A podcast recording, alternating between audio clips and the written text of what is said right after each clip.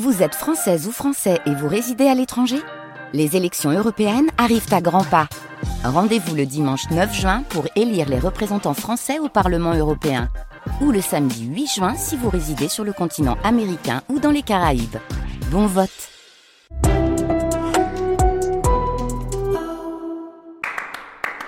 France Musique. France Musique. Tendez l'oreille. Christophe Dillis.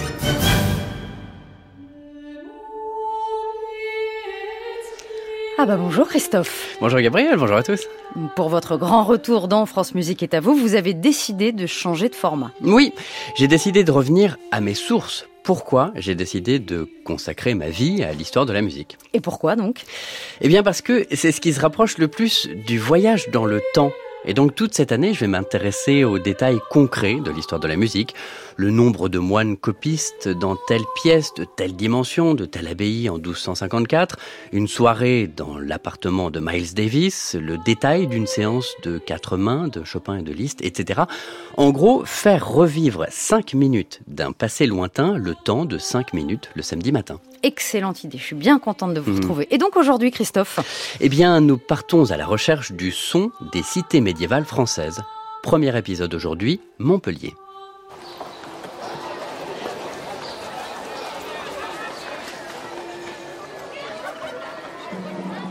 Comment faire pour rendre compte du son de, du Montpellier médiéval alors?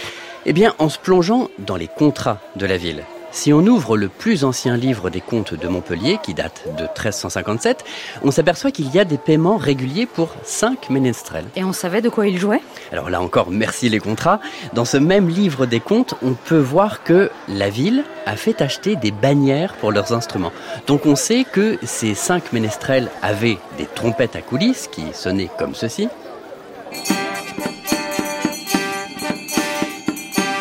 Et on sait qu'ils avaient des cornamusa, ce qui veut dire cornemuse, mais aussi instrument à hanches.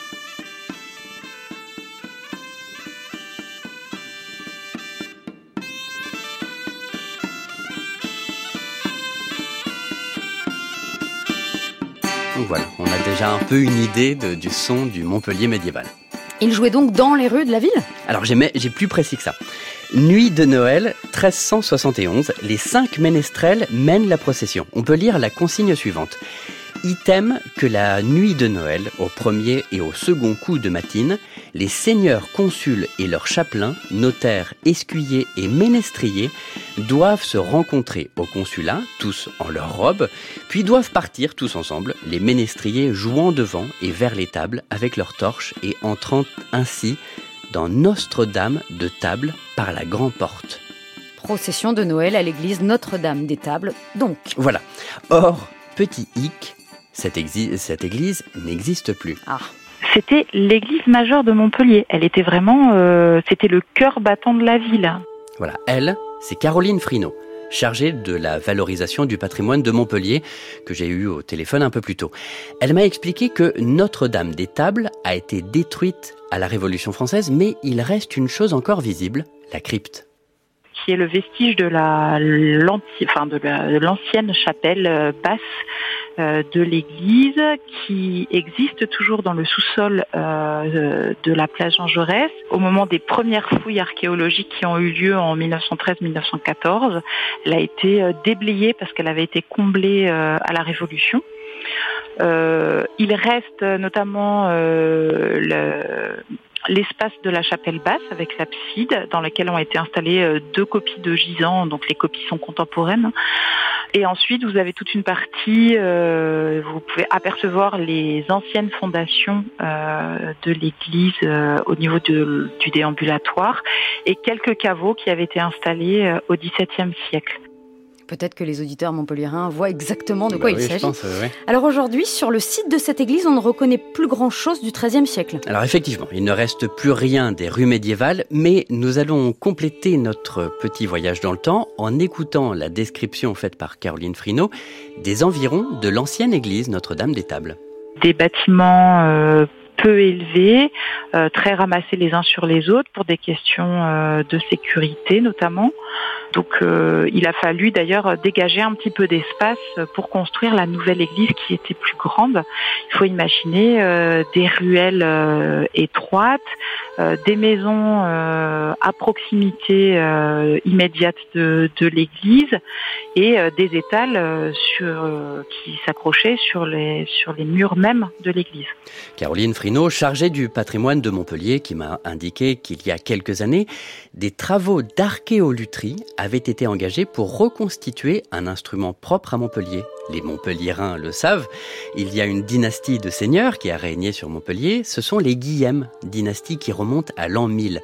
Madame Gisèle Clément a fait partie de l'équipe qui a travaillé à reconstituer cet instrument dont la seule source iconographique est un sceau. Cet instrument, c'est la harpe de Guillaume VIII. Elle, donc c'est Gisèle Clément, la fondatrice du Centre international de musique médiévale, que j'ai eu au téléphone un peu plus tôt. Cette harpe, elle est représentée sur un seau, sur une bulle, en plomb, qui euh, est attaché à un feuillet de parchemin qui est un acte de vente d'un terrain que Guillaume VIII a vendu à je sais plus qui, de 1192. Et donc sur ce sceau, Guillaume VIII s'est fait représenter euh, en train d'accorder de, ou de jouer de la harpe.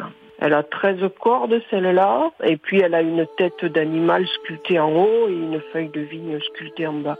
Et ce qui est incroyable dans ce cas-là, c'est que ce, ce, seau est tout petit, il doit faire, euh, je sais pas, 3-4 cm de diamètre. Et euh, il est d'une précision au niveau de la, de la sculpture, en fait, une précision extraordinaire. Gisèle Clément. Et je suis extrêmement heureux de vous dire que, grâce à Gisèle Clément, j'ai un enregistrement à vous diffuser de cette harpe de Guillaume VIII.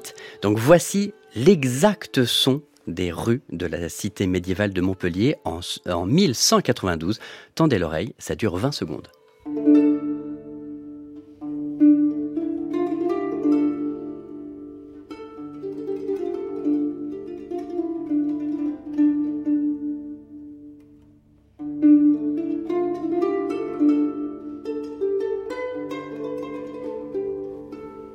Et voilà, un grand merci à la ville de Montpellier à travers Gisèle Clément et Caroline Frino. Et je signale l'existence d'une appli, l'appli Place Jean Jaurès, qui ah fait un très efficace point sur l'histoire du vieux Montpellier. Merci beaucoup Christophe Delis. merci à vous. Pour cette première Tendez l'oreille. Nous vous retrouvons samedi prochain à 8h30. La réécoute de cette chronique évidemment sur l'application Radio France. À samedi. Bon week-end. À réécouter sur francemusique.fr.